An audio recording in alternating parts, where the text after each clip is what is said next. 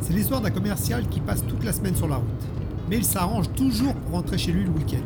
Et nous sommes justement un vendredi soir de décembre. La soirée est bien avancée. Il est encore au volant et il lui reste encore pas mal de chemin à faire pour rentrer.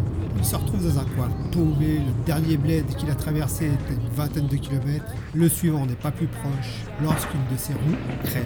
Comme c'est son boulot d'être sur la route et qu'il est organisé, il sait que sa roue de secours est ok. Il ne se fait pas de soucis. Se gare sur le bas-côté afin de pouvoir changer sa roue. Il sort sa lampe électrique, chope sa roue dans le coffre, puis il s'aperçoit qu'il n'a pas son cric. Effectivement, le week-end précédent, il s'en est servi et ne l'a pas rangé. Et le coin est désertique, il n'y a pas une voiture qui passe. Il n'a d'autre alternative que de s'armer de courage et de partir à pied au dernier village qu'il a traversé. Où, se souvient-il, se trouve un garagiste qui devrait pouvoir lui vendre un cric. C'est donc une longue marche qui l'attend.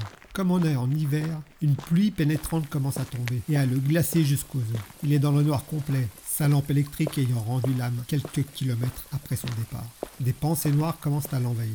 Il commence à se parler à lui-même. Son mental et sa conscience vont démarrer un dialogue. Il se dit, est-ce qu'au moins cet abruti de garagiste va avoir un cric? Ouais, bien sûr, tous les garages ont un cric de toute façon. Ah le mec, va devoir venir. Dans ta situation, avec ton look de chien mouillé, là. Il va au moins t'en demander 500 balles du machin. Les kilomètres passent. Et son mental et sa conscience sont toujours en pleine conversation. Ah mais je pense que les garagistes de nos jours, c'est plus comme avant, ils sont honnêtes. Tu parles, il peut même t'en demander 1000 balles. De toute façon, t'as pas le choix. Exacerbé par l'absurdité de la situation, par les éléments qui se déchaînent contre lui, une sorte de colère monte en lui au fil des kilomètres. Son dialogue intérieur s'intensifie. Le mental est pris le dessus dans la conversation quand même. Réfléchis un peu, bordel. T'es à sa merci, mec. Il peut même te demander 2000 balles pour son cric.